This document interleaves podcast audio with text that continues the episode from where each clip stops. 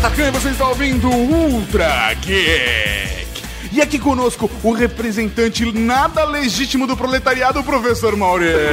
Mano, é um filho da puta, né? A brincadeira, velho. Zoeira never ends, mano. Zoeira never ends. Temos aqui também a presença daquele capitalista que baixou de graça o livro das seis lições, Luciano Pires. É um prazer estar aqui no- nós quatro, né? O Tato, é, o Mauri, eu e o Raul. Agora, muito bom, tá? Obrigado pelo convite, viu?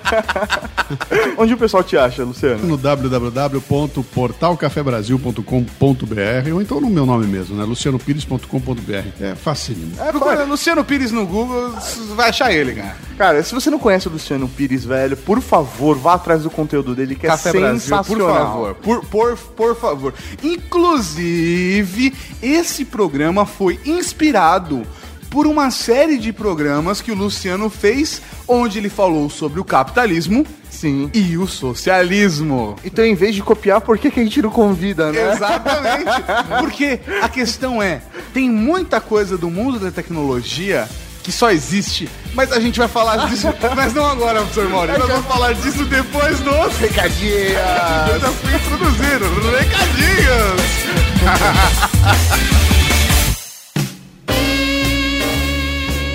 Recadinhos do coração. Coração não, caralho.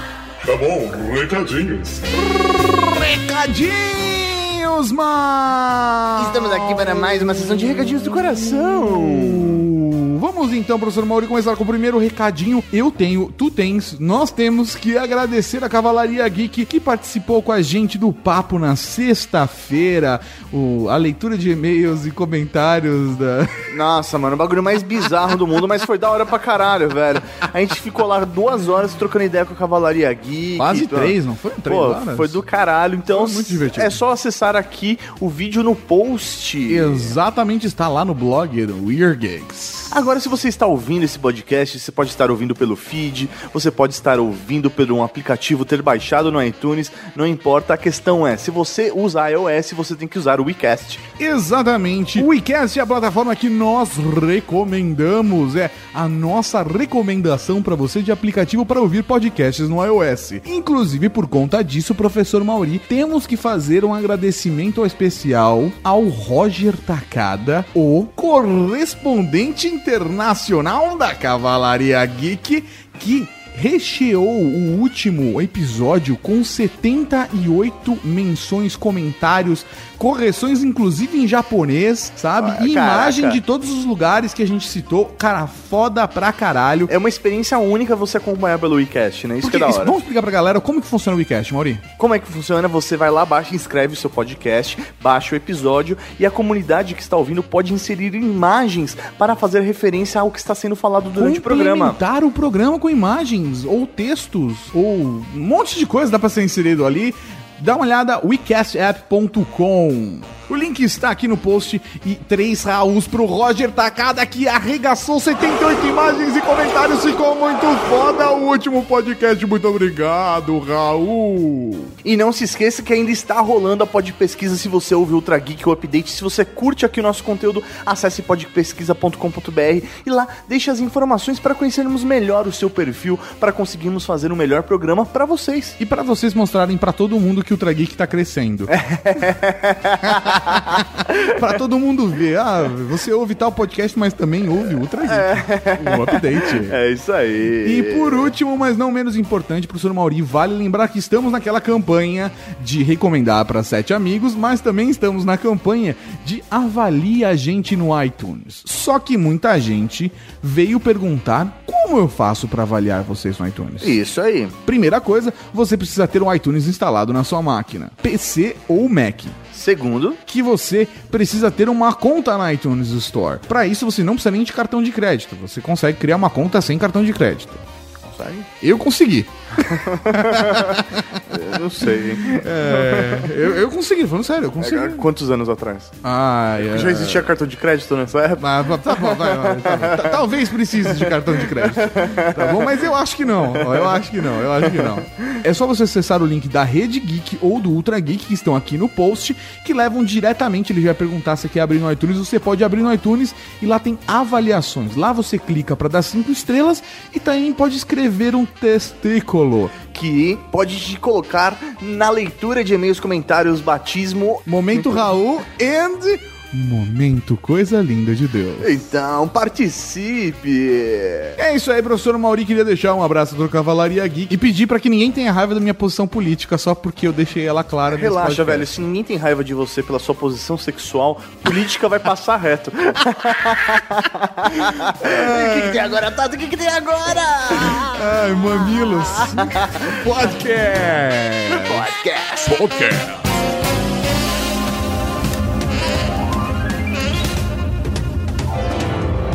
O Carlos Alberto Trípoli me mandou um estudo sobre o capitalismo em cada lugar do mundo. No capitalismo ideal, você tem duas vacas, vende uma, compra um touro, o rebanho cresce, você vende o rebanho e se aposenta. No capitalismo americano, você tem duas vacas, vende uma, força a outra a produzir leite por quatro e fica espantado quando ela morre. Capitalismo francês. Você tem duas vacas e entra em greve, porque quer três. Beleza. Pra começar, o que é esse tal capitalismo? Acho que é um bom começo, não? É, eu acho que o capitalismo ele tem várias visões, né? Eu acho que o que é mais legal seria realmente dar a visão do capitalismo pelas pessoas que gostam do capitalismo, que veem isso como um sistema válido. Eu acho que é a primeira vez que nós vamos declaradamente dizer nossas opiniões políticas de uma maneira clara. É, totalmente sem aberta, usar, é. sem usar as entrelinhas, indiretas, sem sacanear o Mauri de marxista. Vão, vão- vão- vão se, se posicionar. né? Exatamente. Nesse mundo, nesse Brasil de hoje aqui, tá cada vez mais difícil, cara.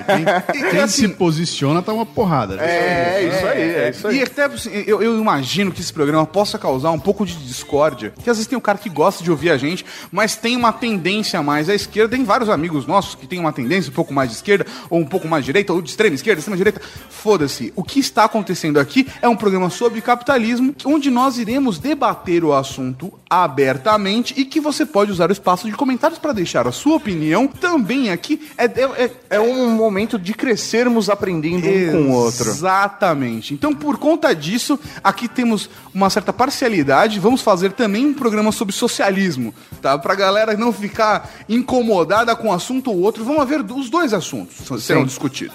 Primeira coisa, vamos nos declarar aqui. É mesmo? É, Você vai sair do armário, é isso? Não, vai tomar no cu, Deixa eu fazer, vou fazer uma, uma, uma recomendação aqui.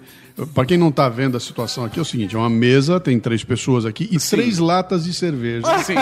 ao lado de cada um. Então eu recomendo a você que pegue a sua latinha também, sente aí, porque isso aqui é um papo de bar. né? Exatamente, cara.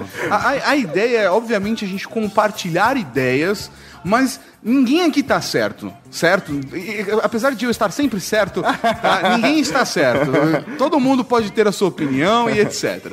Professor Mauri, o que você é? Cara, eu sou palmeirense. Não, pô, Não, não, eu- não então. dificulta, cara. Não, eu tenho, eu tenho uma linha preferencialmente de esquerda. Você é um cara preferencialmente de Sim, esquerda. sim. Não. Eu acho que daí isso eu vou poder falar no próximo programa. Vamos Ah, focar ok. no capitalismo. Ok, né? não, mas- É porque eu não quero fazer comparações sem ter os dois lados. Porque existem Você linhas entendeu? teóricas, É. de- de- existem várias linhas teóricas, tanto de esquerda quanto de direita. Sim. Tá? As de direita a gente vai discutir hoje por cima. Mas acima de tudo, eu sou a favor da humanidade. Ah, eu também, Paure.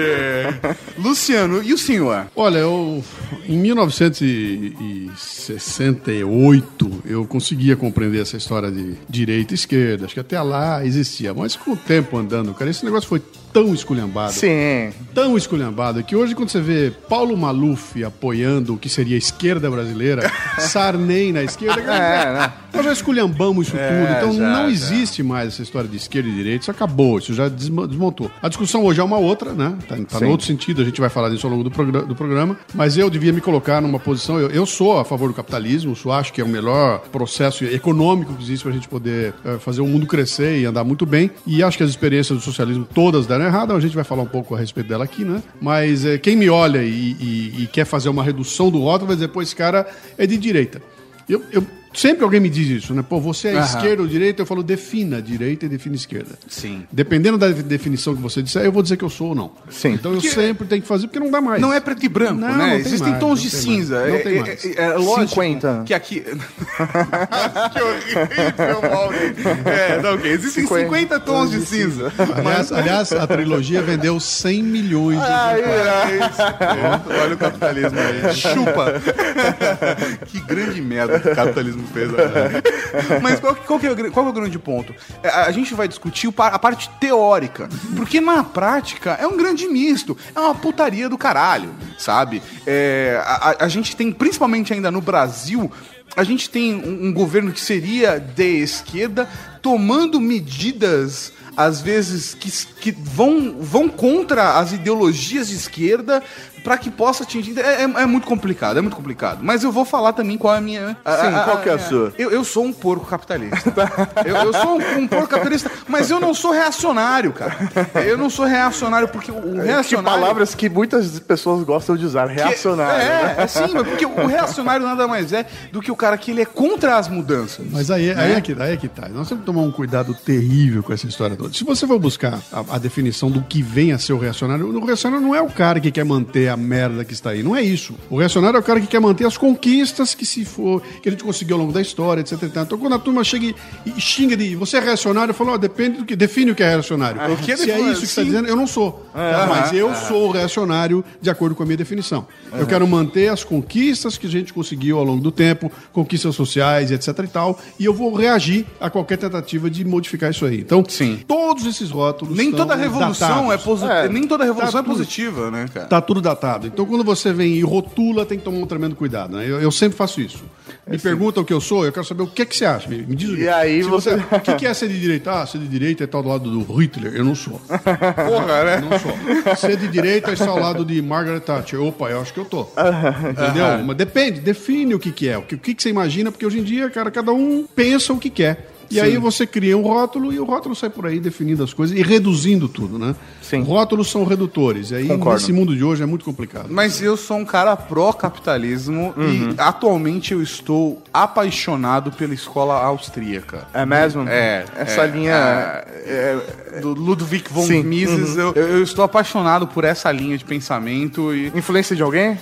A, a parada é a seguinte, eu, tive, eu tava conversando com o Luciano antes da gravação e eu tive a mesma reação que ele, cara. Porque eu saquei que tudo que eu tinha pensado a minha vida inteira Tava ali. batia com o que o cara tava dizendo ali, sabe? Legal. E, e- e eu me senti, eu, eu- me senti parte de, um, de uma ideologia. Eu falei, pô, é isso, cara, faz sentido.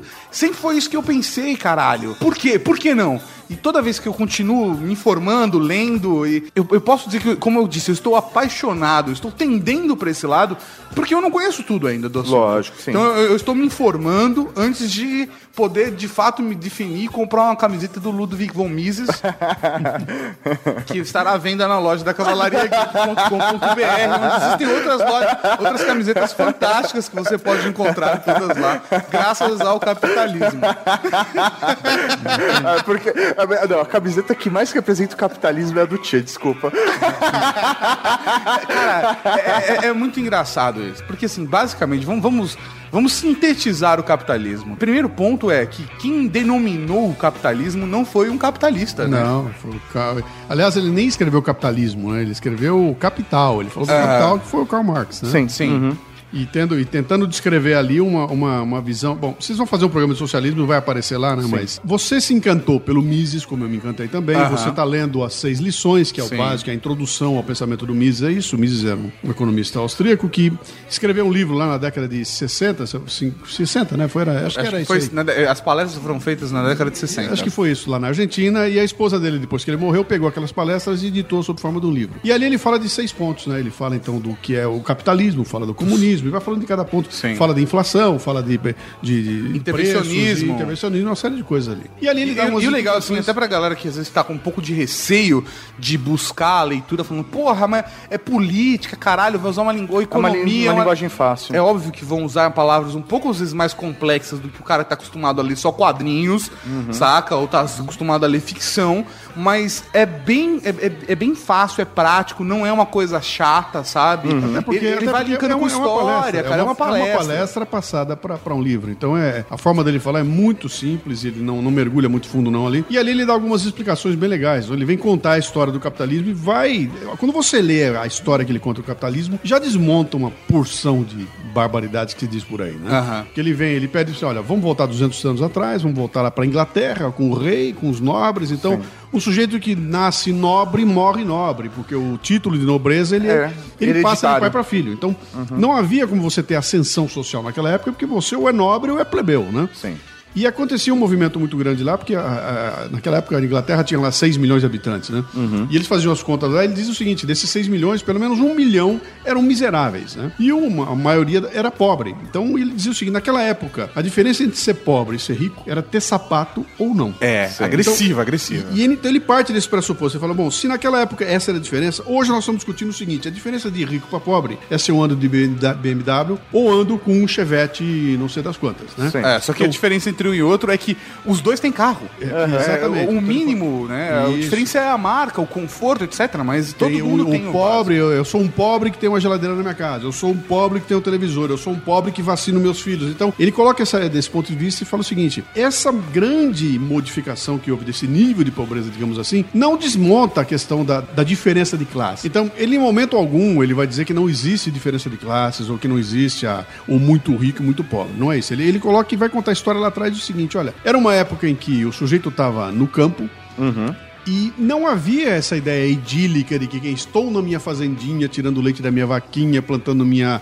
comidinha, estou feliz da vida quando um capitalista maldito vem me tira desse paraíso e me leva para ser explorado na capital. O que ele diz é o seguinte, cara, o pessoal naquela época não tinha recurso nenhum, a coisa estava terrível, eram, eram miseráveis, o campo tinha sido detonado. Sim. E as pessoas estavam migrando para a capital e aquilo formava sobrevivência, né? hordas de miseráveis e não havia o que fazer com esses miseráveis, né? Ah, aquela Porque- alegria que o Rousseau falava, né? Nada. De a felicidade natural, etc. Cara, é porque, na verdade, era uma luta pela sobrevivência. Antes disso ainda, na, na Idade das Pedras, o, o, homem ele tinha a liberdade, mas era a liberdade que ele podia fazer o que ele quiser, desde que ele conseguisse caçar as coisas durante o dia. Às vezes passava o dia inteiro pra poder caçar a porra de um coelho. Assim. Era sobrevivência, velho. Ia tomar chuva, ia se ferrar. Então, quem quer saber mais ou menos como é que era, tem, tem um- um- uma dica legal. Assista o primeiro filme do Sherlock Holmes. Sim. Sai agora com o. Como é o nome dele? Com o Iron Man.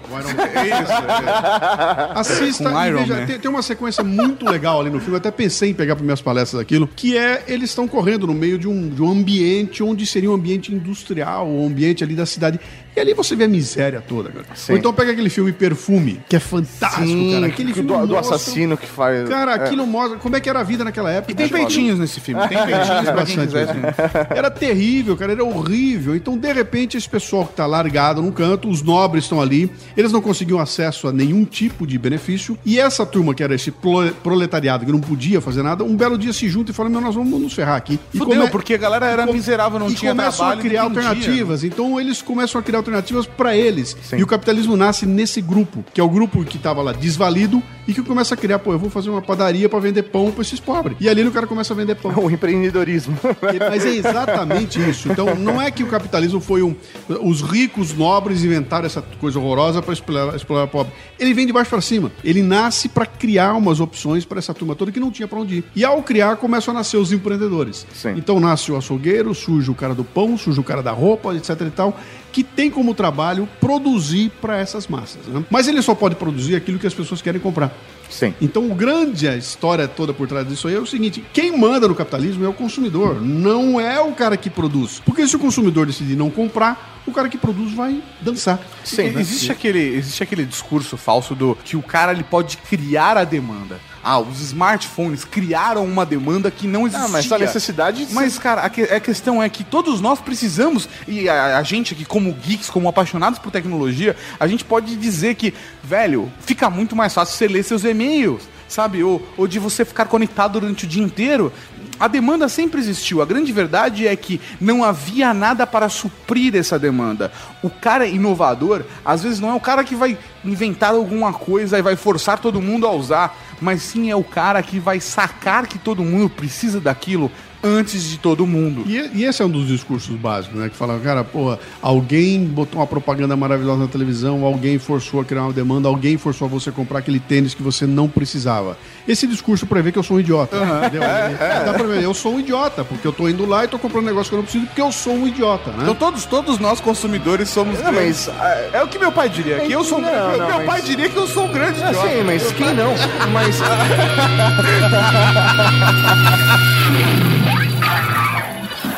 Capitalismo japonês, né? Você tem duas vacas. Faz enxerto nas duas para que produza 20 vezes mais leite.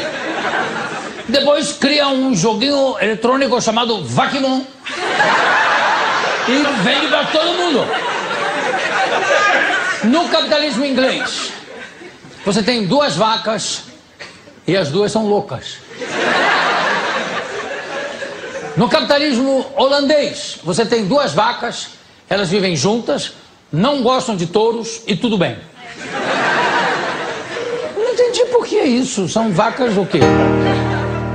Não, eu concordo que realmente esse é o discurso do idiota que faz com que a gente pense, não, eu tenho autonomia sobre a minha escolha. Mas se a gente for parar pra pensar em massa, é a massa que realmente é controlada, sei lá, a partir da nossa própria educação, que é o cara que não foi, ele não foi feito pra pensar. Eu mesmo, Luciano, se eu for analisar o meu histórico de estudo, eu tive sim oportunidades. Felizmente eu nasci numa família que tinha condições financeiras de me prover tudo aquilo que eu sempre quis. Mas é, se eu for analisar a base da minha educação, por exemplo, ela não foi uma educação que foi feita para eu pensar. Ela foi feita, foi uma educação particular paga para que eu fosse simplesmente entrasse numa boa universidade para ser um bom funcionário, para não ser um empreendedor, por exemplo. Eu fui educado para ser só mais um ali dentro do sistema. Eu que fui uma má influência pra ele. É, mas foi, né? Mas é que se você, se você pensa, são duas coisas separadas, né? Essa questão da educação, a minha não foi diferente da sua, embora a gente seja de gerações é, muito diferentes. A minha não foi diferente da Não sua. Tão diferentes assim, Não, são, Luciano. são diferentes, são diferentes, né?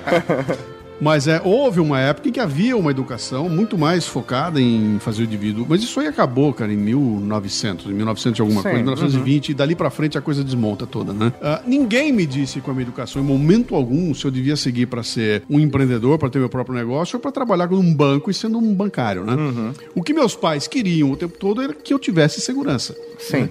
E eu vivi numa época em que ter segurança era ser funcionário do Banco do Brasil. Sim. né? Ter segurança era ser um funcionário de alguma empre- algum empreendimento eh, do governo, Uhum. onde eu tivesse todas as benesses que a gente sabe que tem hoje, cara. Quem se aposenta no governo Ah, sim. ganha uma grana que o cara do empreendedor não vai ganhar nunca, né? Lu- Luciano, só uma pergunta. Você se formou no, no colegial, no, no secundário, sei lá, né? Você teve você, você, técnico, você mais é ou menos em, em qual década? É, Eu fiz, eu fiz, eh, eu me formei em eletrônica, eu fiz o Colégio Técnico de Eletrônica em Bauru, me formei em 1974 em eletrônica. Tava começando essa história do computador e tudo mais. Então eu tava, no, Aham. eu tava no, no, no- no- alto da onda, né? Era Então um você grande recebeu- lance que ia acontecer. Mas a minha praia não era essa, minha Eu- praia era outra. E então- aí eu fui fazer em São Paulo comunicação visual no Mackenzie. Legal. Então eu fiz Nossa, comunicação que- de 75 a 77 no Mackenzie, num período que tava pegando fogo o Brasil. Sim. Era, era estudantes na rua brigando Sim, com o Coronel sim. Erasmo Dias. É, E eu, e eu era o editor do jornal do Diretório Central dos Estudantes do Mackenzie. Então, eu tava no olho do furacão, recém-chegado de Bauru, e foi uma época interessantíssima. né? Não, porque é exatamente por isso que eu queria saber. Porque você recebeu uma formação durante a ditadura militar. Certo? Foi a, foi, foi a educação que meus pais receberam. Sim. Né? A educação que nós dois recebemos aqui foi uma educação pós-ditadura militar. Sim. Que acabou até tendo uma tendência um pouco mais à, à esquerda É, por conta mais, disso. bastante mais, É, né? porque Bastante os professores de geografia, história, estudos sociais, etc., eram formados por uma escola, uma faculdade, acabavam de sair de uma faculdade com o pensamento de o que aconteceu antes não pode acontecer mais. Uhum. Isso é um lixo. A gente tem que ir pro extremo oposto. Que é onde está a grande encrenca. Só, só uma dica aqui. Se vocês estiverem ouvindo bar- barulho de chuva aqui no fundo e com trovões, faz parte. Nós estamos gravando embaixo de uma chuva. Aliás, a última vez que eu gravei com esses dois caras aqui ao vivo, o Anhembi quase caiu. É verdade, velho. Nós estávamos em plena, em plena Campus Party e o Anhembi caía, né? E caía quando estamos falando. Então quando a gente se junta, tem que abrir o olho, né? gente? Caralho. Eu, eu, acho, eu, eu- acho que existe uma intervenção divina que tá tentando nos impedir. Porque vamos fazer uma coisa grande. Isso aí. Tomando então o- a- essa construção do pré-capitalismo mesmo, eu, eu compreendo que realmente na- nasce a partir dessa necessidade de realmente dar um suporte para essa população que acabava, que antes ali não existia, né? E eram os miseráveis atendendo os miseráveis. A, a maior demanda até hoje do capitalismo é pra massa. Se você for ver as grandes empresas, elas não atendem, as grandes empresas não atendem o luxo. As grandes empresas atendem a massa. É o que o Henry Ford começou a fazer no, no, no final do século XIX. Mas o, o que é, o que é sabe? importante? Importante aí, vamos, vamos, vamos botar as coisas no. Importante, muito importante nessa história toda. No momento em que você entende de onde veio, começa a mudar a história, porque a história que é passada pra molecada não é essa que veio daí. Veio de um grupo de eh, banqueiros e sacanas que criaram essa história pra sacanear o pessoal. Não foi assim, cara. Vem de baixo pra cima e vem como uma solução que acaba salvando a vida das pessoas, porque se cria um ambiente de comércio e de mercado que não existia naquela época, a partir dos próprios proletários que estão lá, desesperados sem saber para que lado correr, né? E o ponto que você colocou que é importante é esse ponto de que eu crio para atender a massa. Então eu vou fabricar pão para vender para massa. Eu não vou fabricar um pão para vender para dois ricos, mas eu quero vender o pão para muita gente. Essa gente comanda meu negócio. Então, mas é justa, mas essa é a base. Você não vai montar um negócio pra não Pra não ter consumidor. É, é, então, mas o consumidor é a massa. Existe, existe sim, obviamente, empresas que atendem uma demanda de luxo. Só Sim. que essas não são as grandes empresas que mudam o mercado. As grandes empresas que, que mudam a parada são as empresas que estão atendendo a massa, saca? É, é- é- é o Silvio Santos com carnê do baú, cara. Sim, mas é, para mim é, é justamente isso. Porque qual é o seu objetivo? Não é ganhar dinheiro ali? Sim. Você tem que atender o maior número de Sim, pessoas. Sim, sim. E, e para mim, aí te- estão duas coisas muito importantes. Uma que o ponto que o Luciano falou, o poder está no consumidor. A partir do momento que o consumidor parar de consumir um produto porque existe um outro melhor do que o seu, você vai se fuder. Você tem que atender da melhor maneira, pelo melhor preço possível, aquele consumidor. A- a- o poder está na massa, no consumidor. É lógico que isso pode ser. ah, tá, isso em teoria. Porque a pessoa pode, pode ser influenciada a um pensamento específico. A segunda é que existe uma certa falácia de que o de cima sobe e o de baixo desce. E, na verdade, é, não, mas é, cara. é- essa é uma falácia e eu não tô falando nem de bom, xibom, xibom, bombom. Saca? É, é, existe uma. O Chico Science também cantou isso, porra. É, Elas repetiram Chico Science. E Chico Science repetiu, repetiu outros pensadores. A questão é que não existe isso, porque isso é contraditório com aquela outro dito popular que é vô rico, filho nobre e, e- e- Neto e pobre. neto pobre, cara. É, é, são, são contraditórias essas paradas. Porque você consegue ver um grande empresário que depois de três gerações o dinheiro do cara já foi pro saco, Mas saca? vamos, vamos, vamos falar de- vamos falar desse grande empresário onde a coisa pega aqui, ó. Você pode dizer assim, eu, eu estou com o meu iPhone 5 na minha mão aqui. Ok. Meu iPhone 5. Muito bonito, inclusive. É, bonitinho, né? Se eu não quiser me submeter à Apple para comprar um iPhone 5, o que, que eu posso fazer? Se só tem iPhone 5 na Apple. Não Aham. tem outro iPhone 5. Eu vou ter que mudar para outra história. Vou pegar Sim. um Samsung, vou para outra área, porque mas com o iOS, com esse, eu, eu tenho que comprar. Portanto, a teoria que eu sou escravo da Apple porque ela me obriga a comprar o iPhone 5. Quem foi que me obrigou a comprar o iPhone 5.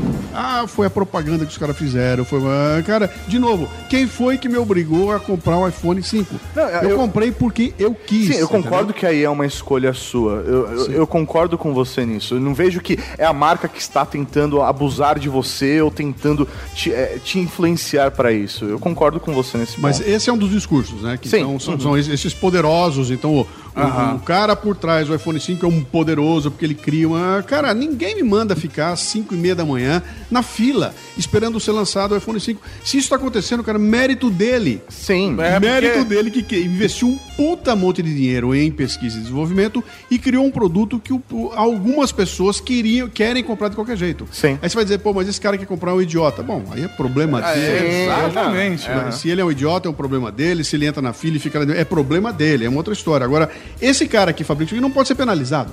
Né? E se você for olhar, então fala, mas eu não tenho muita escolha, cara. Por exemplo, eu quero, voar de avião. Né? Não quero voar na TAM, mas se eu não voar de TAM, não tem outra, porque nenhuma outra voa o caminho que a TAM voa. Pô, vai de você- ônibus, Mas, cacete. é, mas a, a TAM manda, então, porque a TAM me obriga a voar, a TAM obriga o preço. Pera um pouquinho, cara. A TAM só te obriga porque você não tem outra, outra alternativa. Sim, né? Houvesse outra alternativa, eu não voaria na TAM. Ou Gol, ou qualquer uma delas. Eu tô Sim. chutando o nome aqui, né? É, É, Não vamos, vamos, não vamos impedir patrocinadores. não, não, mas, muito Pelo contrário. Mas é, é é que- é que eu, eu- eu não gosto de botar, eu, eu- eu tenho muito medo dessa história de rotular. mas Eu vou começar, porque a Globo, a Globo, cara, a Globo é uma rede de televisão, tem mais sete ou oito, cara. Se você for examinar, todas têm problemas. Não é ficar só na Globo, ou ficar só num ou no outro, né? Então, se não tendo alternativas, eu sou refém do cara que me dá alternativa. Cabe a mim ir ou não ir, né?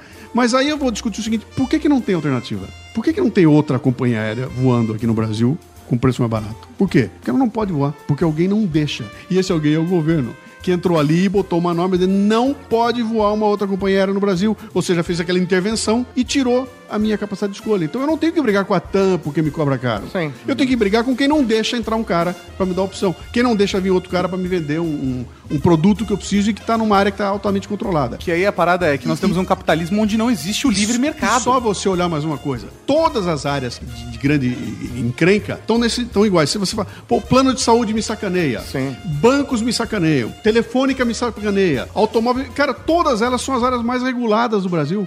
Sim. Não há outra área com menos, mais, menos regulada do que eles. O governo está lá pesado em cima, regulando aquilo e proibindo que surjam alternativas. Sem alternativa, eu não posso escolher. Sem escolha, eu sou refém deles. Então a culpa não é do cara que está lá atrás fazendo. A culpa é de quem criou um mercado que não deixa que apareçam outras alternativas. Quem é esse cara? É a mão peluda, grande e forte do governo. Na mão da Dilma, né? Peluda grande. Não importa. Capitalismo alemão. Você tem duas vacas que produzem leite da melhor qualidade, sempre no mesmo horário, mas o que você queria mesmo era criar porco para fazer salsicha. Capitalismo russo. Você tem duas vacas, não, 15, não, de- 18, não, 20. Aí você para de contar, abre uma garrafa de vodka, pronto. Capitalismo suíço, você não tem vaca nenhuma. Você cobra para guardar a vaca dos outros.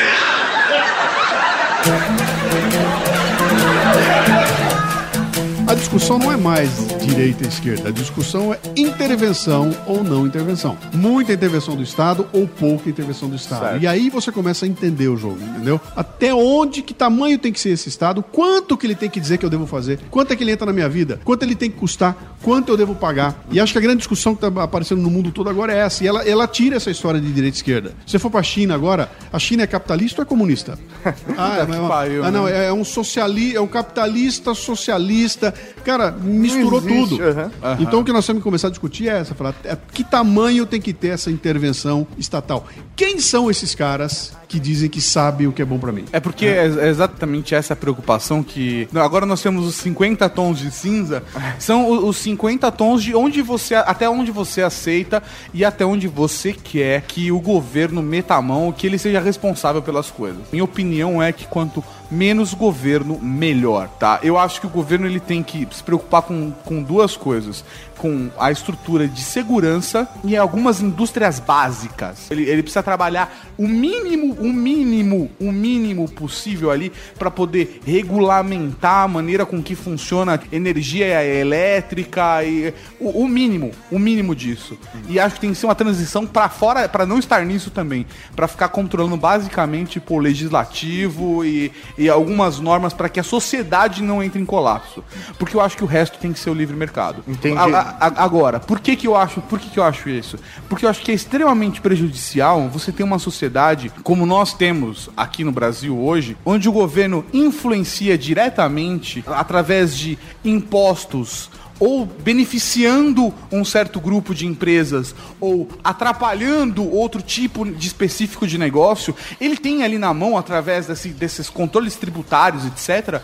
Ele tem o controle, o controle do que vai ser produzido ou não. Sim, mas isso é errado de qualquer maneira. Não é, Sim. não é questão de socialismo ou capitalismo. Não, pra exatamente. mim. É, é questão de intervenção. A gente está discutindo Assim, agora é intervenção. Eu sou contra o intervencionismo. Eu acho que os tributos são importantes. Sim, são importantes terem termos os tributos. Só que os tributos talvez teriam- deveriam ser focados de uma outra forma, mas a gente paga imposto sobre cada fase da produção do produto, sobre o transporte desse produto, quando você chega, sobre o salário que você, que você recebe e, além de tudo, no final, nós não temos os benefícios que deveríamos ter por todos esses aspectos que É, estão sendo é que é pagos. uma realidade do Brasil. É uma realidade muito triste que a gente vive É uma, aqui. des- é uma desorganização total nessa história toda. aí. Mas se você pensar, Mauri, que o, o socialismo prega na base em que o Estado detém os meios de produção. Ele detém, Sim. ele detém o preço pelo que vai ser vendido, ele detém o que vai ser fabricado e no limite ele diz se você vai estudar eh, medicina ou geografia. Né? Sim. E ah, os exemplos que estão aí, que são mais ah, prementes, que você vê hoje em dia é Cuba e- e- e Coreia. E quando a gente fala isso, os socialistas ficam loucos da vida, né? Porque eles não, mas a Cuba e a Coreia não são um exemplo. Qual é o exemplo, cara? Né? A gente assistiu algumas coisas acontecendo, e o programa é capitalismo, nós estamos falando de socialismo, olha só. a gente viu o Mas a exemplo... gente vai aqui, falar de capitalismo Nós, nós, socialismo. pudemos, nós pudemos sentar e assistir de camarote, cara, um exemplo maravilhoso. Termina a Segunda Guerra, os caras vão lá e pegam um país e dividem o país em dois, a Alemanha, um lado de cada lado. O mesmo país, falando a mesma língua, as mesmas pessoas, o cara bota um muro no meio e põe um lado de cada lado. E durante 40 anos, um lado é capitalista, é democrático, o outro lado é socialista. Pelo amor de Deus, a Coreia tá aqui E em acontecendo. 89, quando cai o muro, que os dois lados se juntam, você vê claramente o resultado que aconteceu de cada um deles. E aí você vem discutir e fala, o que, que, é- o que, que houve lá? Não, aquele não era o socialismo, cara. Então, qual é o socialismo, bicho? Mas, qual, é, qual é o exemplo que existe que vai mostrar que em 200 anos alguma coisa ah, ah, aconteceu que vale a pena você achar Então, que... por ainda- isso que eu, tava até discutindo, a gente, eu comentei isso com você. Eu sinto que isso, pra mim, é, é uma ditadura e pra mim isso é ruim como qualquer outro tipo de ditadura, independente do nome que ela receba, tá? Mas é, acho que pra entender um pouco do seu lado, dessa sua visão capitalista, você acha que o Estado ele tem que prover, por exemplo, educação e saúde, ou isso ainda tem que estar na mão de empresas e cada um tem que pagar pelo seu mesmo? Não, eu, eu acho que ele pode, ele, ele pode, ele pode prover alguma coisa para atender os desvalidos, entendeu? Por exemplo, eu não sou contra a Bolsa Família. Se tem alguém ferrado na esquina, uma família que está passando fome, nós temos que socorrer esse pessoal e de alguma forma atendê-los para tirá-los disso e dar a esse pessoal um impulso para eles poderem crescer. Sim. Então, nesse momento, eu acho que o Estado pode ter algum tipo de intervenção. Eu não acho que o Brasil, o Brasil não tem maturidade ainda para ser um país onde não tenha, é, tenha pouquíssimo Estado. Não dá. Sim, não dá, não dá. É, Infelizmente ser, não por dá. exemplo, você pega uma, uma rodovia. O Estado, pra mim, não tem que ser dono da rodovia, não tem que ser dono do caminhão, não tem que ser dono da gasolina, não tem que ser dono de nada, mas ele tem que dar algumas regras, é, o, o, o- quanta velocidade você pode correr, etc e tal. Ele, algumas coisas ele, ele controla ali, né? Então, Mas pelo bem de todos mas por uma coisa isso. só, porque o Brasil não tem maturidade ainda para poder assumir. E essa é a, quando eu fiz o programa, o mais recente meu foi o, os dois deuses do Brasil, que eu falei do Brasil que acredita num Deus, o Brasil que acredita no Estado, né? Eu dei quatro exemplos de como é que o Estado é visto em cada uma dessas correntes eh, políticas, né? E lá eu, no final eu fui claro, eu falei, claro, eu acho que eu, eu tô, para mim, nós estamos no Brasil, se eu tivesse que escolher, seria alguma coisa entre a escola de Chicago e a escola liberal. Chi- Escola de Chicago, alguma interferência do Estado deve existir E a escola liberal diz sem interferência do Estado, a mínimo possível. Para o Brasil, tem que ter alguma. né? É, e, acho que essa, e acho que essa alguma vai em várias ah, situações em que você tem que atender os desvalidos e tem que fazer um trabalho gigantesco de botar esse país aqui em ordem, cara. né? A parte de infraestrutura e tudo, o Brasil tem que. Alguém tem que coordenar isso. Eu acho que o governo cabe a ele coordenar. Mas ele não tem que fazer estrada, cara. Quem tem que fazer estrada é alguém da iniciativa privada. Quem tem que ser dono do aeroporto é iniciativa privada, pô. O governo não tem nada que meter a mão lá, até porque ele é absolutamente ineficiente. Ele não serve para isso. Vai colocar É no burocrático, lugar é errado, né, E- cara? E, ele é burocrático. E outra, e quando você vem falar da educação, a coisa complica barbaramente. Eu me formei em escola é, é, do governo. Sim. É, eu, eu sou, eu, eu nunca estudei em escola particular na minha vida. Minha formação foi com o maior orgulho, cara. E a pessoa, o pessoal que é da minha época, todo mundo fez porque ela era excelente. né? Por que, que deixou de ser? Então, não é que ela ficou, é, é, continua excelente e surgiu uma outra opção melhor que a escola particular. Não. A escola pública caiu em eficiência barbaramente, ficou ruim e a escola particular surge para tentar Ser menos ruim. Para ser menos ruim, cara. Onde é que tá o erro dessa história? Por que, que caiu a outra, né? Por que, que era bom e não melhorou, e era bom e caiu, né? Mas assim, é, você acha que, por exemplo, dentro desse, fazendo uma análise totalmente superficial, tá? É, o que, a gente- que é o que máximo que a gente vai conseguir em uma hora é fazer uma análise completamente superficial. O, o fato, por exemplo, um sistema capitalista, ele não força uma escola do Estado ser ruim para que você tenha a, a- a particular como opção realmente, porque é o que gera a economia local. Mas então, você, se você, quando você lê o- o- as opções que existem aí, tem opções que criam uma série de bônus, que você pode dar um bônus para a pessoa cursar, caberia ao governo criar esse tipo de bônus, entregar um bônus pra você usar como dinheiro para pagar a escola para seu filho. Então, Então, haveriam opções para você poder eh, fazer ela funcionar ali. O que eu acho é que não deveriam existir as duas, uma ou outra. Tá. Deveria haver um modelo único. Se o modelo é particular e vai ter que se pagar pelo particular, que criem-se alternativas para as pessoas que não têm dinheiro para poder pagar uma escola possam comparecer a essa escola. E aí acho que o governo entra para cumprir uma função social dele por um determinado período, entendeu? Sim. Que não é uma coisa que fica por resto da vida, porque, cara, fica um negócio perverso, bicho. Eu te dou uma Então, bolsa... não, mas é justamente. Eu te dou uma bolsa de 200 reais e cobro de você 40% de imposto na, na, na- na matrícula escolar. É sim, cara. Entendeu? Então eu tô te dando dinheiro, mas, Mas eu eu- tirando 40% é, do dinheiro que tá lá. Então é uma bagunça generalizada, tá? Que se explica pelo tamanho de- do governo, peso mais. É, não dá para discutir esse assunto aqui em, em 40 minutos, Sim. cara. É impossível discutir aqui. Mas o que acontece é que, é que existe uma, uma. Nós estamos amarrados. Tem uma amarração muito grande. Quando você olha para. Como é que a gente desfaz esse nó? Meu, é tão difícil desfazer que a gente não começa, sabe? Não anda, a gente não consegue andar um passo, cara. E, e toda vez que surge uma lei ou uma proposta que começa a corrigir, ela é recusada. Né? E a gente passa ano e sai ano e a gente continua com o mesmo problema. Temos uma Constituição cabeluda, repleta de coisas que amarram e a gente não consegue desamarrar. Né? Então a grande discussão agora que nós estamos vendo aí do próximo governo, será que vai ter a tal da reforma? Que reforma vai ser? A reforma política e tudo mais? A gente não consegue fazer, cara. Porque quando você vê, mas por que, que não anda? Porque existem mil interesses por trás da história. E aí surge uma coisa que eu acho que está na raiz dessa discussão toda. Né? Eu acho até que eu usei isso num, problema, num programa anterior. Eu falei, cara, seria muito legal a discussão do capitalismo e do socialismo e do qualquer outro ismo que aparecesse aí, se não houvessem pessoas envolvidas. Ah, é esse. Se, fosse, se é fossem ponto, máquinas, cara. Se fossem máquinas, seria fantástico. Agora, quando você pega um cara e esse cara tem inveja, esse cara tem Sentimentos, ambição, é? esse cara tem ódio, esse cara tem. E dá pra esse cara o poder, como é que você controla isso, cara? Não, é complicado, Não, é, é. possível. E até eu brinquei com uma frase que eu não vou lembrar o nome de novo, né? Que diz o seguinte: quando o mundo estiver pronto para o socialismo, não vai precisar mais dele. Foi um padre, não foi? Né? que Foi disse? um bispo, da bispo, alguma coisa. Por quê? Porque vai ser todo mundo tão bom Sim. que você não precisa mais, cara. Não, Sim. ninguém vai ter que largar um É, pobre. então, é justamente é isso que eu ia perguntar, se você enxerga, que se você acredita, né, ou não, nessa evolução do capitalismo até ele realmente virar esse socialismo, porque vai chegar um momento que as pessoas elas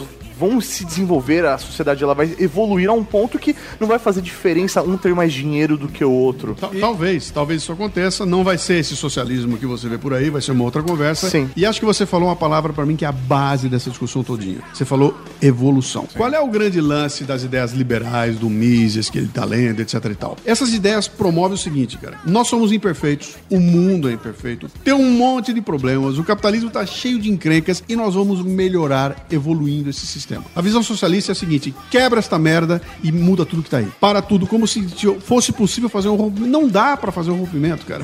O que dá para fazer é, pro, é e propor. olha lá, né? Não, e, e a gente sabe o que aconteceu. Toda vez que aconteceu. Cara, acabou numa merda gigantesca, onde alguém assume o poder e vira um ditador e mata um monte de gente, né? Então, a- a- a- o lance todo é o seguinte: eu tenho que reconhecer as dificuldades que existem, reconhecer as minhas limitações. Eu sou limitado, eu não posso fazer mais do que eu estou fazendo agora, porque eu sou um ser humano falível, cara. Agora eu vou tentar melhorar sempre. E essa melhoria é contínua. Então nós temos que pegar o modelo que está aí e falar o seguinte: como fazer esse modelo melhor, né? E não para tudo e rompe tudo e não quero mais e vou fazer de Sim, novo. até né? porque isso é extremamente complicado, porque você não tá sozinho no mundo hoje. você não tem como fazer isso E- sem e- se e- desvincular. E tem um de outro problema, Mori. Quando você propõe um negócio, eu vou quebrar tudo e vou começar de novo, eu tô entendendo que eu sou o dono da verdade, cara. Sim, Que eu conheço o que é melhor pra você, entendeu? Então você vai parar tudo e vai fazer o que eu quero que seja feito, porque eu sei o que é bom pra você. Cara, não sabe, isso não existe, tá? Sim. Não, não, é impossível você agir dessa maneira. E essa, acho que pra mim é a grande discussão. Então, cara, vamos, vamos pegar o que tem aqui. Reconhecer que nós estamos partindo de um ponto e queremos chegar até outro e temos que evoluir.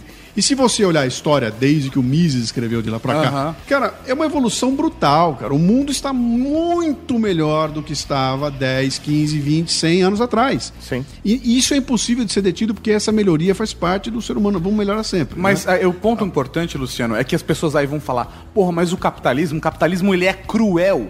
O capitalismo pode de fato ser cruel, porque o ser humano é cruel. Tem gente que vai te- pegar o poder na mão e que vai fazer coisas maravilhosas, e tem gente que vai pegar o poder na mão e vai fazer merda com isso. Só que a diferença é que no capitalismo, através do capitalismo, você consegue intervir com o seu comportamento de consumidor. No Estado, dependendo do- da política que o Estado tem, se você tem um cara que tá no poder ali e tá to- com- tomando conta do exército, cara, quatro, você não tem como controlar esse cara que é não, cruel. Não, não tem nem pra onde correr. Não É. dá pra comprar leite em outro lugar.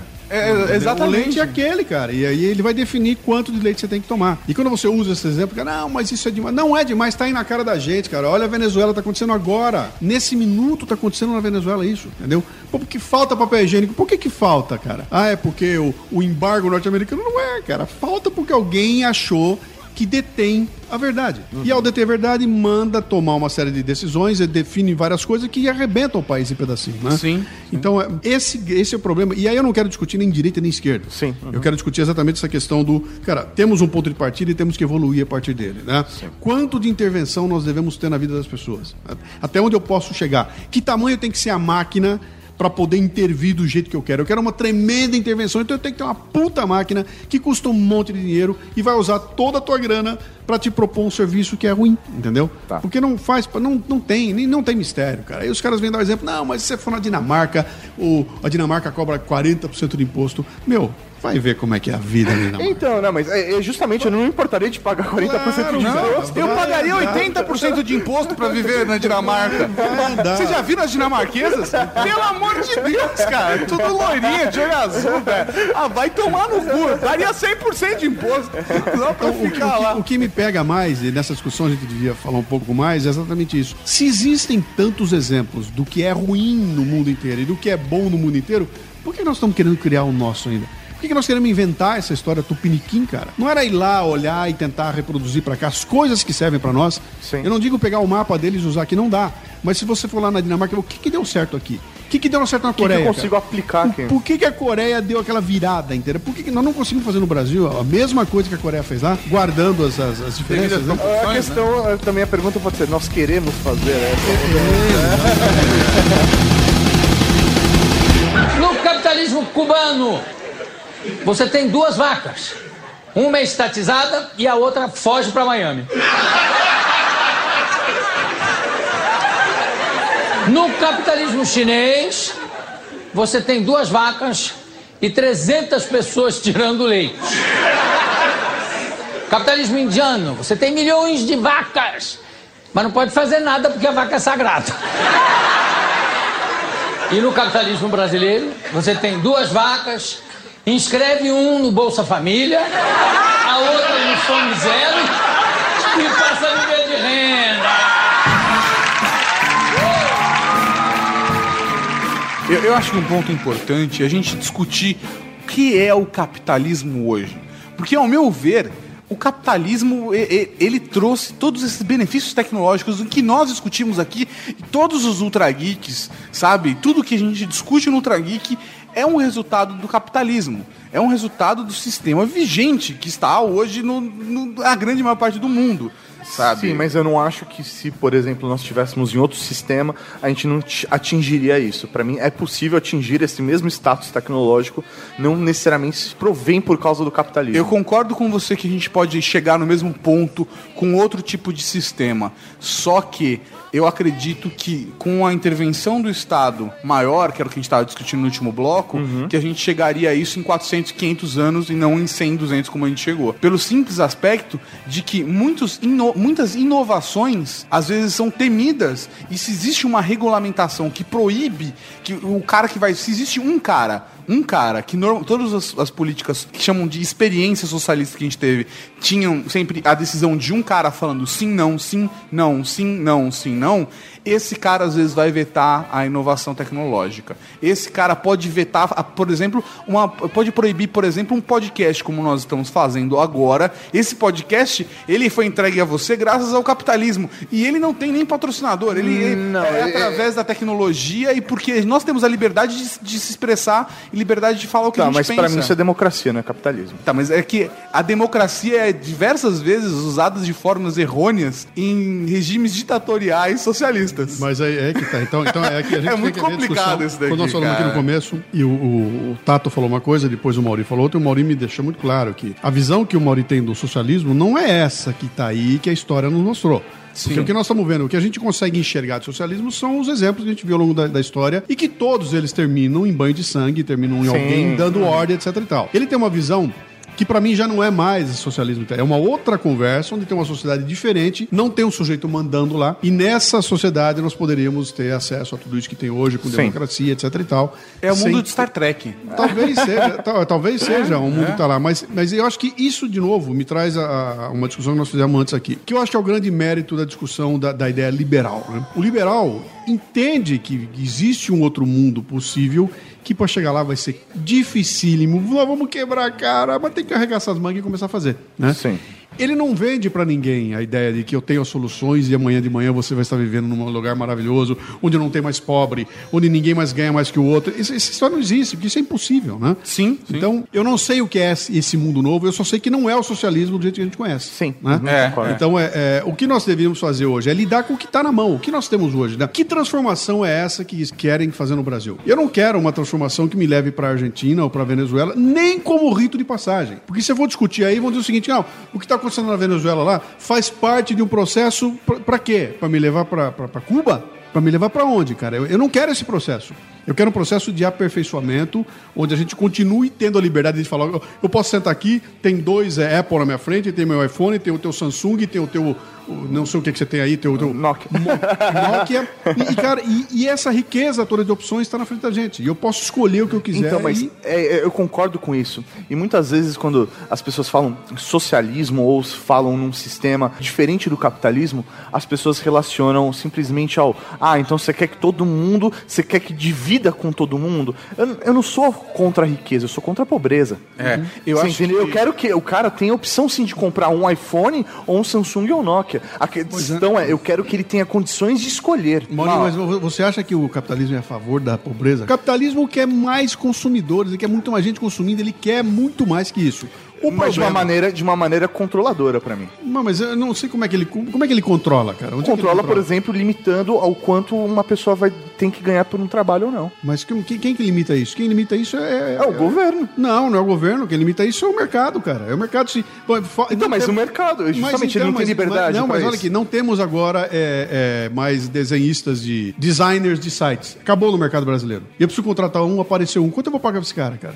Pagar o quanto ele quiser Eu vou cobrar. pagar o quanto ele quiser, entendeu? Não tem limites, entendeu? A, limi- a limitação, quando surge, é o governo que vem dizer agora tem um salário mínimo, agora tem isso, aquilo, ele que define. E é, é aquela questão... Ou da- sindicato. da- e oferta e procura. né? oferta e procura. Se tem iPhone demais, vai cair o preço. Se tem iPhone de menos, vai subir o preço. Né?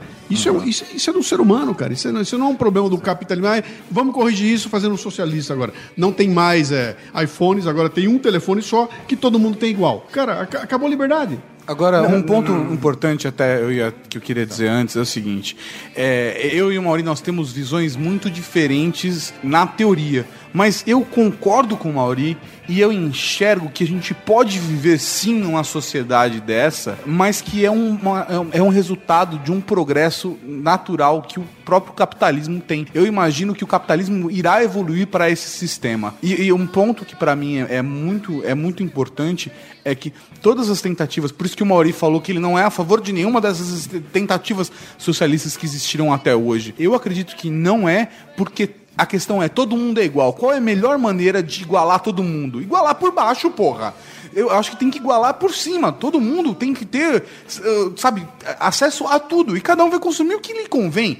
Eu, eu acho que é errado essa, essa ideia de igualar por baixo. Eu acho que esse é a coisa mais prejudicial. Então eu também acredito que a gente consiga viver nessa sociedade Star Trek. Tá. Só que eu acho que vai demorar alguns séculos pra gente chegar num conceito desse. Então, na minha visão, é, o capitalismo ele, ele permite só que algumas pessoas possam, por exemplo, comprar um iPhone de dois mil reais. Ele não permite, ele não dá oportunidade que todos possam comprar esse Mas iPhone ele de te dois bota mil na reais. mão um iPhone de 150 reais. Não, iPhone não, um celular de 150 reais. Que Então, não mas- é o iPhone, que não tem o brand, que não tem a maçãzinha, etc e tal. Então, mas E vai mas- caber a você definir se você vai querer comprar aquilo ou não. Vai- Então, mas aí é o sistema, o próprio sistema tá me impondo a escolha. Por que, que ele tá te Porque pondo- ele não me permite me desenvolver economicamente a ponto de conseguir comprar um iPhone Mas de dois mil reais por escolha minha. Como não permite? Você não pode. É, é, o- é, é, o- é o, é o sistema onde você pode mais crescer ou mais subir. cara. Você pode amanhã de manhã, vocês dois aqui vão inventar um, um software novo aí com. Como é o nome do desconto? Como é que é o nome? É, do- desconto geek.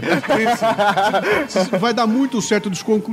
E daqui a um- dois meses vocês são bilionários, cara. Não, eu E- concordo E, qual é que- o sistema que permite isso, né? Eu concordo, mas na minha visão ele não dá a mesma oportunidade para todos. Por quê? Por exemplo, ontem eu tava comendo um cachorro quente no terminal Tatuapé, né? Um cachorro quente de 3 reais. Eu comi um cachorro quente de 3 reais com duas salsichas daquele bem sujo, sabe mesmo?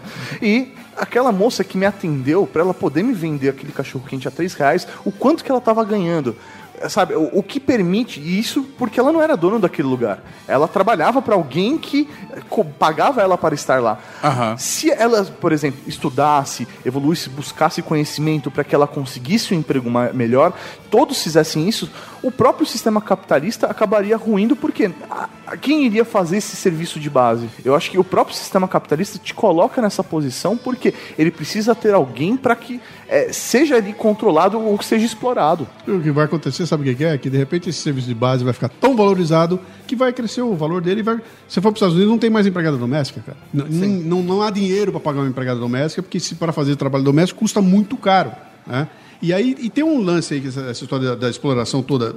Vamos, vamos numa outra história aqui. Esse teu eh, Mac, o que que é isso? É o MacBook? É o que que MacBook. Esse teu MacBook deve ser montado na China. Sim, Sim, ele é, ele é. E o ele chinês que monta deve ganhar um. Nossa, nada. nada, Nada, nada. nada, nada.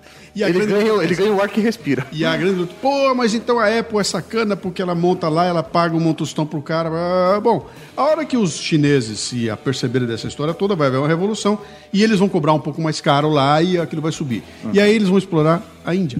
E quando terminar a Índia, tem a África. Entendeu? Sempre vai haver. Só que a hora que esses caras chegarem na África, eles vão tirar aquela turma que tá com o pé no chão, comendo bicho morto Pedra, na comendo rua. pedra, comendo pedra. E vão dar para esses caras o mínimo de condições para os caras começarem a crescer. Vai chegar uma vacinação, etc e tal, e aquilo eleva. E a sociedade vai levando como um todo. Então, a, a exploração ela, ela existe, ela acontece, mas junto com a exploração também se leva um ponto positivo. Existe o malefício e o benefício do, do e capitalismo. vai, isso e vai aí. ser sempre Saca. assim na história da humanidade. O que tem que Em acontecer? qualquer sistema, em qualquer o, o que, sistema. que tem que acontecer? Agora vamos falar como consumidor. Sim. Caberia a mim, como consumidor, agora, escolher da empresa que eu vou fazer negócio ou não, cara. Se eu sei que a tua empresa é sacana, que é um filho da puta, que é um explorador, eu não vou comprar um produto teu. Eu vou resistir aqui, eu vou babar a hora que eu pegar um iPhone, cara, como eu queria ter um desse aqui, mas eu não vou comprar porque esses caras estão fazendo produto com escravo, não sei aonde, etc e tal. Sim. Que é o que tem acontecido já. Já tem direto. a compra não verde, o né? escândalo que houve agora com a... Não foi a Nike que fabricava lá Sim, é várias marcas. os tênis, e quando descobriram foram para cima metendo a boca. Então, Isso é natural, essa coisa vai acontecer. E o que, que eu acho que é isso? Isso é uma melhora. É, nós vamos melhorando cada vez mais, porque eu, que sou consumidor e que tenho o poder, eu consigo fazer com que você mude a tua percepção na tua empresa, né? Mas é por uma pressão do mercado que você vai mudar. Por quê? Porque você é um filho da puta, entendeu? Porque você é um sacana, porque você na tua empresa quer ganhar o máximo possível tirando o dinheiro dos outros. Você tem que tomar uma lição, cara. E quem tem que dar essa, essa lição são os consumidores do teu produto, Sim. né? Sim, A- a- e a questão é exatamente essa, cara. Eu acredito que existe uma toda uma visão que é colocada no mundo de os capitalistas são maus, são cruéis, são exploradores. Existem os capitalistas maus, cruéis e exploradores, sim, cara. Mas também existem a, a galera que pensa do outro lado que também é mal, cruel e, e exploradora. A, a grande questão é que eu acredito que esse sistema atual trouxe muitos benefícios para nossa sociedade e que é, ele está num processo de evolução, saca? Sim, eu concordo com isso. N- não existe mais. E a gente volta naquela. Tem tanto nó amarrado aí que o próprio sistema, ou até o próprio governo, ou até a forma como é controlado, a- a maneira como as coisas são administradas, impedem uma evolução positiva Mais disso. rápido, ou mais Sim, rápido. é, é exatamente. Mas, é, cara, aqui nesse, no Brasil que está hoje, qualquer um de nós pode ser um gerador de riqueza. No programa do Mises, teve a entrevista com o Danilo Gentili, que é uma delícia. O Gentili falou o seguinte, falou, cara, eu fazia escola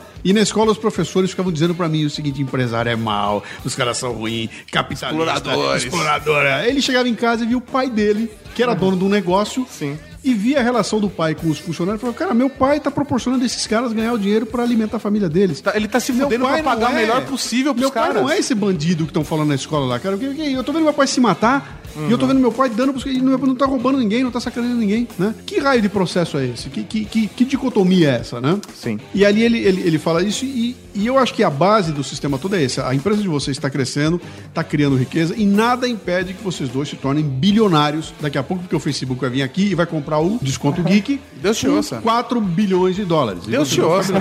Qual é o outro sistema que permitiria isso aí? Né? É, Eu, eu concordo nesse ponto e assim, acho que é muito mais da consciência. Acho que até voltando naquilo que você falou, o problema de tudo isso são as pessoas que têm sentimentos, que Sim. têm raiva, que têm rancor, que têm tudo isso.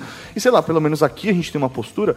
E porra, é, eu fiz uma faculdade que me formou tendo uma tendência sim pro lado da esquerda, um lado é, marxista, mas quando eu tomei a decisão de abrir meu próprio negócio, eu inverti de lado. Uhum. Eu deixei de ser o proletariado, o explorado, para ser o explorador. Só que a gente aqui Só que tem a uma coerência. Primeira, primeira coisa, a gente só explorava uma mão de obra nossa, né? Sim, não, mas hoje a gente tem pessoas trabalhando com a gente. E a gente tem uma consciência de sempre poder fazer o melhor por essas pessoas É, cara, que estão trabalhando junto com a gente, porque a gente quer que elas cresçam também.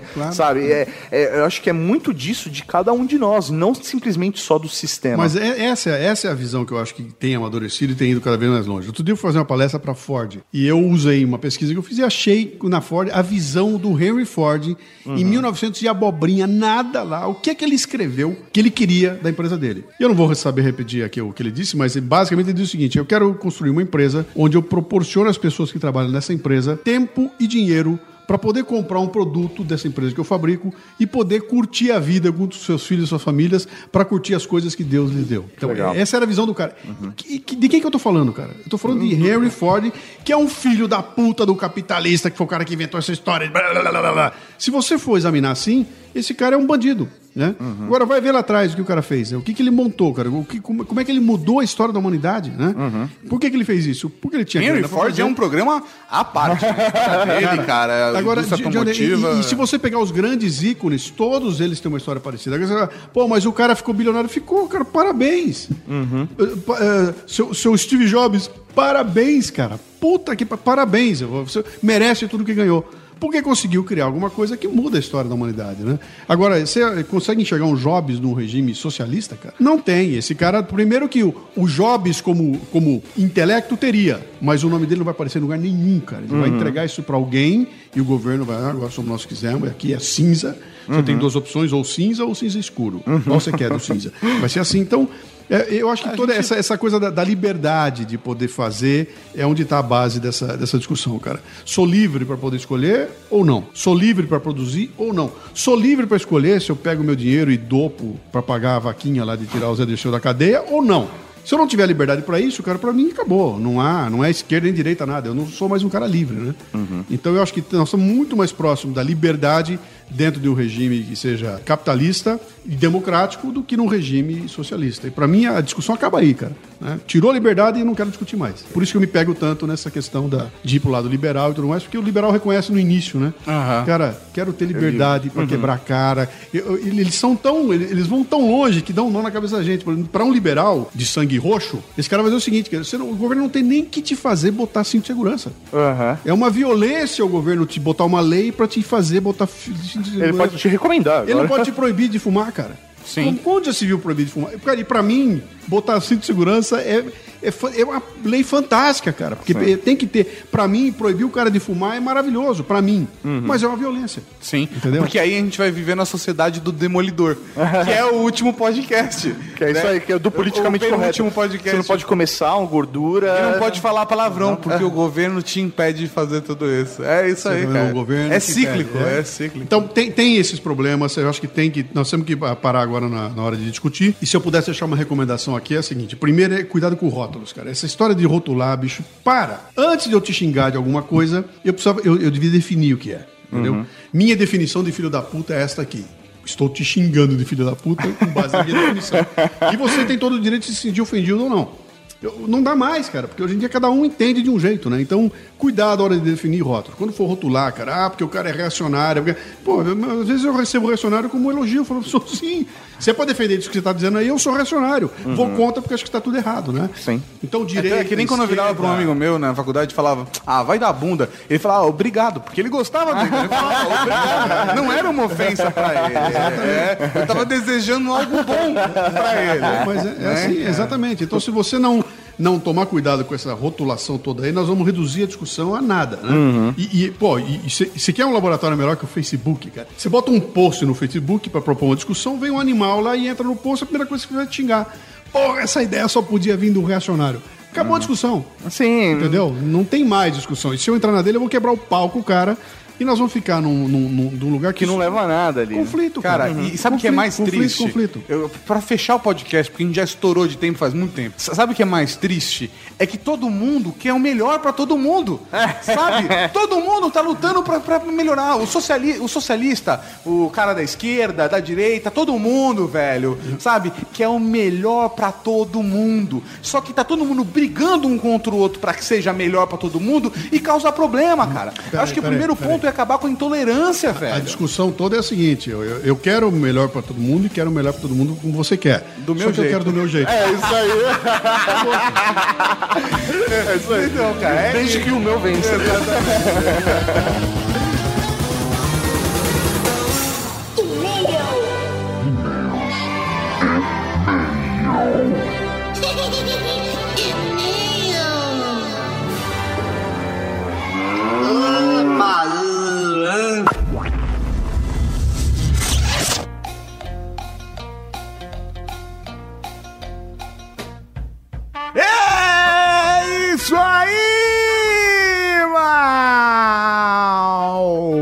Estamos aqui para mais uma leitura de e-mails, comentários, momento Raul Batismo e momento coisa linda de Deus! Ah, verdade. Pra começar, como faz pra Cavalaria Geek mandar e-mail pra nós? É muito fácil, você manda para ultrageek.redgeek.com.br Você também pode deixar um comentário aqui no post do programa. E você também pode ir lá entrar em contato no site da Rede Geek e preencher o formuláriozinho. Para participar do Momento Coisa Linda de Deus é muito fácil, muito simples. É só ir no iTunes, deixar uma avaliação e um comentário sobre o que você acha aqui do Ultra Geek. Exatamente. Eu particularmente prefiro que na hora de mandar e-mails, tá? Ao invés de cli- clicar em contato no post, que você mande diretamente. Mas é, é só por enquanto. É só porque tá dando trabalho por enquanto. Mas já falamos com o programador e ele vai resolver todos os nossos problemas. Então vamos aos e-mails, comentários, coisa linda de Deus e tudo mais que a gente recebeu essa semana. O primeiro e-mail é dele, daquele lindo do carrasco da Cavalaria Geek. Nós temos medo. Senhor Fetichento. Nós temos medo. Vamos lá. Saudações, nobres generais. Aqui quem vos escreve é o Fetichento, o carrasco da Cavalaria Geek. Preciso externar a minha satisfação com o último podcast. Sou um turista bastante engajado. Ah, sei. E de todas as coisas que eu sou bastante engajado, esse é o mais PG. Deus. PG-13. É, Avaliação de, cla- de classificação Não, etária. não, é, não, abaixo de 13 eu sei, anos. eu, tô- é, eu- eu- eu tenho medo. Mesmo assim, né? E sempre curto ouvir dicas e considerações sobre os roteiros de viagem. Esse último episódio já virou um dos meus favoritos. Nossa, que legal. Ainda assim, eu vou pedir a permissão para fazer uns comentários na condição de alguém que já fez um número considerável de viagens geeks. Estou tentando me segurar para não fazer disso um e-mail longo e chato, então vou ser o mais sucinto possível. Falhou. Não, eu tô de sacanagem. Tanto que tá aqui, né? É, só pra, só pra fazer você sofrer. é, vai, continua, Mori. Eu não podia perder a piada. Intimidade é uma merda. É foda, né? Primeiro, moro em São Paulo e acho que um passeio geek pela cidade deveria incluir a liberdade, não só a Santa Efigênia. Nem tanto pela tecnologia, mas pelo divertido da coisa. E pelas badadás fazendo cosplay de colegiais japonesas. É, essa é uma boa. Sugoi, né? 2. Morei quase um ano em Amsterdã. Como assim, velho? E sem querer fazer jabá, querendo incluir um turismo geek, a visita ao Museu da Heineken. O link tá aqui no post, tá? Funciona onde antes era a primeira cervejaria deles. Explica um pouco da história da cerveja, do processo de fabricação e da marca em si. E tem degustação inclusa no passeio. Muito foda. Jabá à parte, professor Mauri, várias pessoas já pediram pra gente um Ultra Geek sobre cerveja.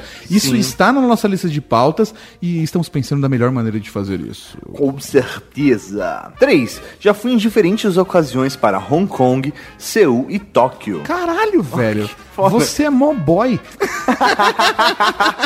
Os três são passeios bem geeks. Hong Kong não vai te dar medo nenhum.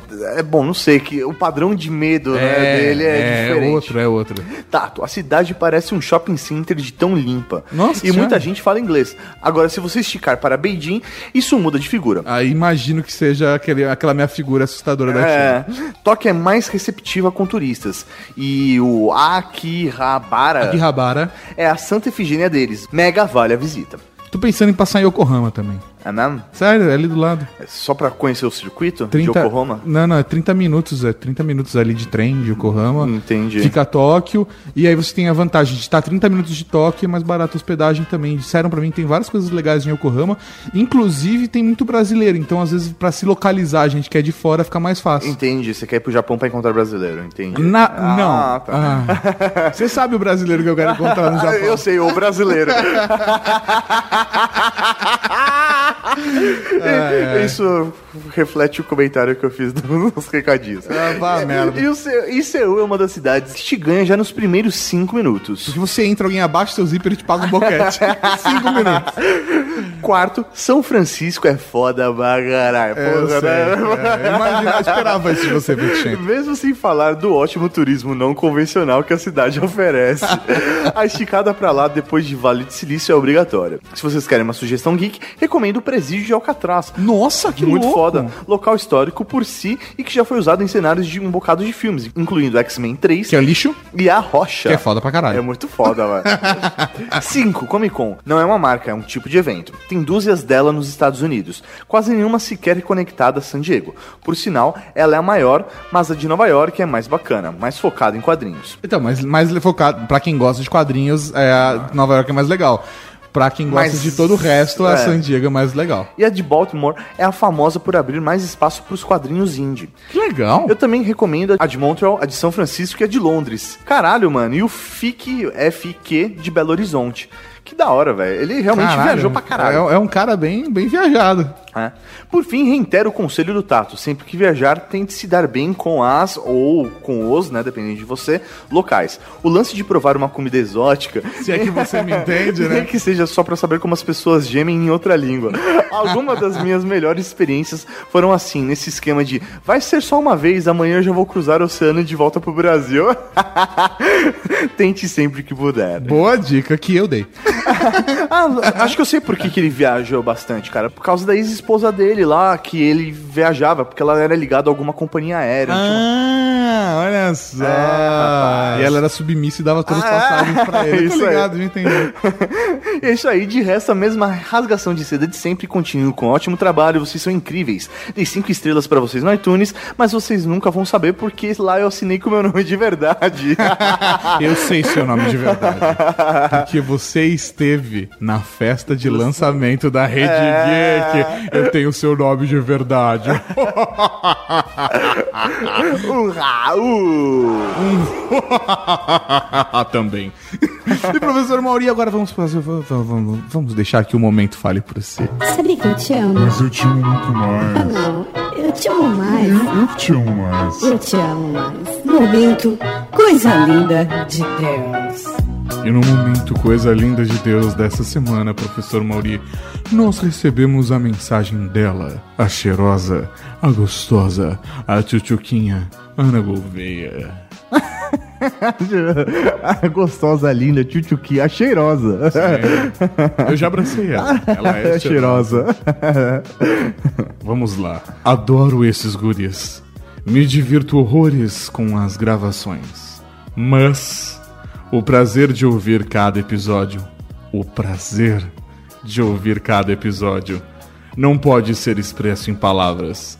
Parabéns, amores. Ô, velho, que bonitinha essa mensagem, velho. Ah, um Raul pra linda da Ana Gouveia. Muito obrigado pelo carinho. E Cavalaria, nós amamos vocês. É pra isso que existe o momento Coisa Linda de Ah, Deus. coisa linda! Você é coisa linda. Ana Gouveia, obrigado. Beijo no seu coração. Cheirosa. Desliga você primeiro. Ah, desliga você, mano. Ah, desliga você.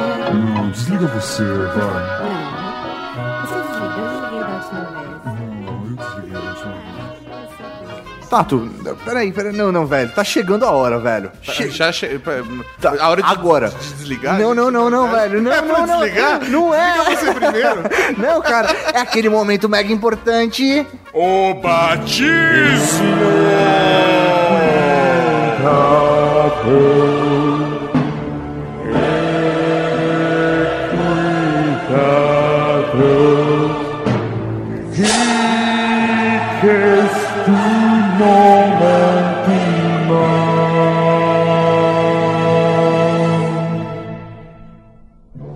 E-mail é de Wagner Waka Alves, também conhecido pela internet como Shakira. Não me pergunte por quê, não me pergunte por quê. Olá, Tato e professor Mauri. Encaminho esse digníssimo e-mail para solicitar a vossas senhorias uma nomeação de honra, um assento em vossas mesas, um direito. Ah, nas nossas mesas, um, um assento. ah, Tá, tá ok. o direito de partilhar de vossa bebida e comida, ou mesmo um cantinho qualquer na Cavalaria Geek. Explico com uma breve história de minha vida. Durante a minha adolescência, sempre estudei muito para entrar em uma faculdade de medicina. Depois de muito tempo, vulgo anos de cursinho, passei na UFSCar, a Federal de São Carlos. E San Carlos. de São Carlos. e nunca fui fazer. Hã? Explico. O ponto é que minha família é dona de um jornal em minha cidade. Controlam a Ah, mídia local. local, sistema capitalista trabalhando contra. Ele é da Globo. Isso. E comecei a trabalhar lá enquanto aguardava as inúmeras filas de espera dos vestibulares. Apaixonei-me pela profissão de jornalista e nunca fui fazer a matrícula para a medicina. Caraca. Estudou anos para poder fazer medicina, passou e desistiu. Ah, não, velho, mas ele passou, ele não foi porque ele quis. Ele seguiu o coração dele. É isso aí, agora ele não. Mas ele já pode- tem valente da cavalaria. Não, mas a questão é, velho, ele fez isso porque ele quis. Ele... Ah, não é porque ele não passou. Ele passou e pode esfregar na cara de todo mundo. Eu escolhi não fazer. Sim, porque ele tem o ímpeto, o ímpeto do jornalista. É. Você entendeu? Ah, Tá pegando a personalidade dele, ele Sim. tem o ímpeto investigativo. Sim. Olha lá, nisso comecei a dar aulas de gramática no cursinho da Unesp, onde faço jornalismo. Aqui me identifico com o Mauri, pois comecei dando aulas de graça. Afinal, acho que temos que dar um retorno para a sociedade a qual paga o ensino público. Na verdade, quem paga o ensino público são os seus impostos. A gente discutiu isso nesse programa. Ah, mas ele quis dizer Você que é um retorno às pessoas. Você, você se sentiu na obrigação de retribuir o amor que você recebeu. E isso não tem preço. Eles deviam te devolver os impostos. mas vamos continuar. Sou apaixonado em pisar em uma sala de aula. Mas, assim como o professor Mauri, tive que deixar o giz e a lousa para me dedicar ao meu próprio site, podcast, vlog, que olha ele aqui adicionando o jabá na faixa, Que é o player2.com.br. dois numeral. Isso, caso interesse, hehehe. Ou seja, sempre deixei para trás coisas pelas quais sou apaixonado para me dedicar ao jornalismo, pelo qual sou ainda mais apaixonado. Por isso, senhores, considero-me pronto, apto e por não para servir neste posto, posso manter a fofoca das interwebs em dia. Juro que me esforçarei para assistir mais o TV Fama como estudo para essa parte. Aí você pode falar com o Leão Lobo da Cavalaria Isso Geek. que ele pode ajudar. e ainda indicar livros, como já fiz em outras oportunidades. Legal. Assim, já deixo aqui indicado o livro Não Faz Sentido por Trás das Câmeras, de Felipe Neto. Um livro de Felipe Neto você está indicando aqui? Tô considerando tirar seu batido. Bom, se ele tá indicando, deve ser bom. Eu espero. Se não for, vocês mandem e eu retiro o nome dele. Ele perde o batismo. Ele perde. Ele vai ser com- comungado, né? Excomungado. Ele vai ser excomungado. Embora seja sobre um vlogger, é muito interessante para quem está começando a sua vida na internet como um todo. Imaginem como desenvolvedor de conteúdo, né? Indico também o livro A Menina do Vale, de Bel Pet. Uma menina foda que ensina de uma maneira fácil a ser empreendedor e ter uma startup. Basicamente, tudo que o blogueiro precisa para viver disso. Muito bacana o livro. Ah, a Bel, aquela mina que foi pro Vale do Silício, que fez a facu dos esquema do rolê Ah, a gente lá. conversou com ela Sim, já. aham, Pô, gente Bel, pra caralho. uhum. No mais, meus queridos, espero que aceitem esse humilde pedido e parabéns pelo trabalho. Então, Shakira. eu ia falar o Aka, pelo menos. Wagner Waka Alves, vulgo Shakira, como é conhecido, né? Da noite. Pô, isso. Pa- Parece até cidade alerta, né? Vulgo Shakira. Ajoelhe-se. A... Não, não precisa fazer isso não. Não, não precisa fazer isso não. A partir de agora, tu serás conhecido como o informante da Cavalaria Geek. Um Raul pra você, meu velho, e que a partir de agora você auxilie tráfego de informações Nossa rede de contatos está se fortalecendo. cada vez mais. Assim como a rede médica, tá? A gente tá, velho. Foda, né? Sério mesmo, Tá cara. A gente garantido. não precisa do programa mais médico da Cavalaria Geek. Tá suficiente. Eu acho que eu tô bem crítico nesse programa todo. Acho que eu vou parar, né? Vou parar. Então, um Raul pro informante da Cavalaria Geek. E o próximo e-mail, Tatu, é o último e-mail, é o e-mail dele, do Christopher Moura. Olá, Tato e professor Mauri. Tenho Olá, tudo bem? Tenho 35 anos, atualmente moro em Brasília, Distrito Federal. Sou engenheiro de software e sócio de uma agência de design e publicidade digital, e ainda não tenho o meu nome na Cavalaria Geek. Mas já enviei o e-mail, deve estar na fila de processamento. Ah, deve estar, deve estar. A gente conheceu o Christopher no workshop do Léo aqui em São Paulo, se não me engano. É? É, acho que sim. Com relação ao Ultra Geek 136 Turismo Geek, gostaria de corrigir e complementar uma informação acerca da Comic Con. Vamos lá. Foi comentado no episódio que a Comic Con Experience não seria um evento oficial Comic Con San Diego. A questão é que não existe uma Comic Con oficial. É, o, As- o já começou esse assunto, Isso né? aí. Ok. A, a San Diego Comic Con International é a mais famosa por ser uma das mais antigas e por ser a maior em público nos qual, que- Estados qual Unidos. é o nome do evento, Mauri? É San Diego Comic Con International. Parabéns, Mauri. Você está melhorando a sua pronúncia. Ah, tá, Parabéns, em inglês. parabéns. Ah, porque eu falei international. International. A empresa que organiza se chama Comic Con International, somente porque naquela época esse era o único evento que eles organizavam. A questão é que todo evento. International. A questão é que todo evento centrado em quadrinhos se chama Comic Con. International. Contração de Comics Convention. Na verdade, a SDCC não é só uma convenção de quadrinhos, aborda quadrinhos, filmes, séries de TV. A Comic Con americana mais famosa focada em quadrinhos é de Nova York, como disse também o Fetichento, organizada pela Reed Pop, fundada em 2006 e já igualou a versão de San Diego. International.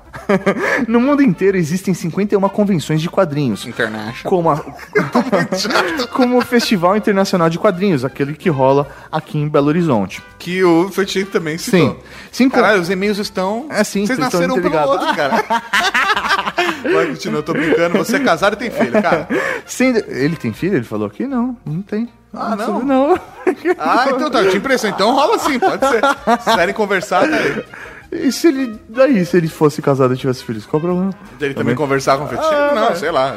Sendo que 20. Que a esposa dele poderia se incomodar. Ah, se ela fosse. Se ela curtisse, vai É verdade. Então, velho, se vocês quiserem aí, cara. Depois a gente passa o É, contato passa de o você. contato de você. Mas sim, Festichento, se você procurar, a gente não passa do Christopher. Christopher, se você procurar, a gente passa do Festichento. Fechou. Como a gente é escroto, Mauri. Vamos lá. Sério, cara. Voltando a 51 convenções. Vamos lá. Teve também 22 delas, entre Estados Unidos, Canadá, Índia, Romênia e Reino Unido. Essas 22 também têm um Comic Con no nome. Somente duas dessas 23 eventos são realizados pela mesma empresa, a Big Apple Comic Con e a Chicago Comic Con, realizadas pela Wizard. Olha. Então várias empresas fazem aí coisas a relacionadas gente a, pode quadrinho. fazer uma e falar Comic Con também. Pode Comic- criar um evento. É isso aí, pode- é porque é justamente É o tipo de evento. É o tipo de evento. Ah. Então pode ser Comic Con Cavalaria Geek International. International. Ele falou, observação, só não vale usar o Vision Alert, pois eu só sabia que a Comic Con não era nenhuma marca e pesquisei para contribuir com o Ultra Geek. Que Ah, bonitinho. que bonitinho. Abraços. PlayStation 1. Já fiz praticamente todo o roteiro geek em Nova York, pois morava a uma hora da cidade quando estudei em Connecticut. E ia pra lá Olha, todo final de semana. Tá bom esse seu idioma. PlayStation 2. Entre 2016 e 2018, 12 a 18 meses, mais ou menos, vou fazer a volta ao mundo e Olha. vou tentar conhecer a maior quantidade de pontos turísticos geeks possível. Caralho. Por favor, mande Que seus, animal. mande seus relatos pra gente, Christopher. Ia ser animal. Todas as paradas, mande fotos e relatos. Quem sabe, quem sabe isso não pode render um conteúdo bacana? É, velho, fazer o diário de bordo. O diário de bordo de do uma- viajante geek. Ao- Em volta do mundo, É, cara. velho. Ia ser isso do é caralho. muito bom, isso é muito bom, cara. PlayStation 3 só uso para assistir Netflix. Estou sem tempo para jogar. um Raul para o Christopher. Um Raul para o senhor. E falando em Raul Tato. Vamos para o momento Raul.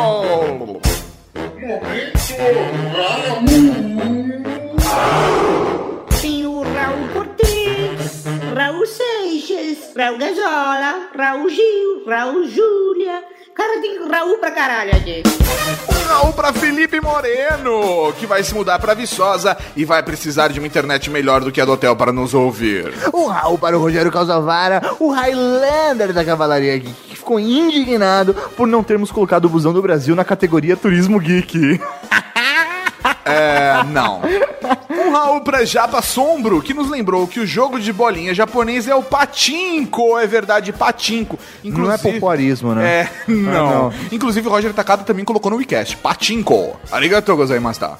Um Raul para Luiz Júnior, que depois do comentário do Tato só abre as encomendas do DX com luva e muito álcool gel. Meu Deus, faça isso. Um Raul para Eduardo Shimote e sua esposa, membros da Cavalaria Geek Samurai, que nos deu mais detalhes sobre como se fala patinco e Gemu Senta. Domo arigatou gozaimashita. Um Raul para a PAF, que é da Cavalaria Geek de Barcelona, e era de Rondônia e fez um trabalho de formiguinha divulgando o Ultra Geek por lá. Muito obrigado! Eu quero ver todo mundo em Barcelona ouvindo Ultra Geek. Todo mundo que fala português. Mas também dá Espanhol, pra entender. né? É, dá pra entender. Principalmente eu fazer essas vozes estranhas. Entende tudo em português. É. Se falei Among, não entendeu tudo. Meu. Só, só, só no Brasil entende mesmo a Moca, viu? E só quem não Among entende algumas coisas que a Moca fala, velho. É impressionante do bexiga. E do E do bexiga. bexiga. Um Raul pra Victor Ken. Que Quem? quer... Que Piada escrota. Que quer receber DM do amor e que finalmente entendeu a diferença entre geek e nerd. É só uma viagem que torna que dá a diferença. Na verdade, são os peitinhos. Um rau para Márcio Huser, que disse que as DMs do amor são muito boas. É assim, cavalaria. Na boa, vocês podem criar seu próprio grupo de DMs do amor. Não precisa ficar dependente do Thiago Iório. Você pode criar a sua DM do amor. Com jogos e prostitutas. Exatamente. Um Raul pra Lucas Limão, que nunca foi pra praia porque limão queima, mano. Ou seja, ele é da cor da bunda dele até hoje, né? Exatamente. Ele tem uma cor só. Ele é monocromático. Um rau para mil House, que quer um link para o site da pirâmide. É, velho. Tem o Babilônia também. Eu fico curioso com massagem forehands. Vamos fazer uma vaquinha pra pagar uma massagem foreign disputar. Obrigado. E o Raul pra Paula Piva, caçadora de demônios interdimensionais, que faz rotas à moda antiga, imprimindo mapas e fazendo anotações. Não faz isso, Paula. E um rau pra toda a cavalaria geek que baixou o podcast, que deixou um comentário, que não deixou um comentário, que retweetou, que deixou um curtir lá na página. Um Raul pra todos vocês que acompanham o Geek, que acompanham o Update, que acompanham a Rede Geek, nós amamos vocês do fundo dos nossos corações. Então até semana que vem com mais um Ultra Geek. Um beijo no coração. Falou, galera. Tchau. Raul! Eu sempre imagino que eu tô falando no programa que tem uma loura de 29 anos de idade, maravilhosa, seminua, deitada na cama e me ouvindo antes de dormir. Então, eu, eu falo pra ela, e sempre fiz assim até o dia que eu conheci o Léo Lopes. Ela chegou pra mim e falou: Porra, meu, eu adoro ouvir teu programa. E fudeu. tô- É foda, cara. Eu adoro dormir, eu ouvi esse programa enquanto eu tô deitado na cama. Você acabou de ouvir Ultra Kick.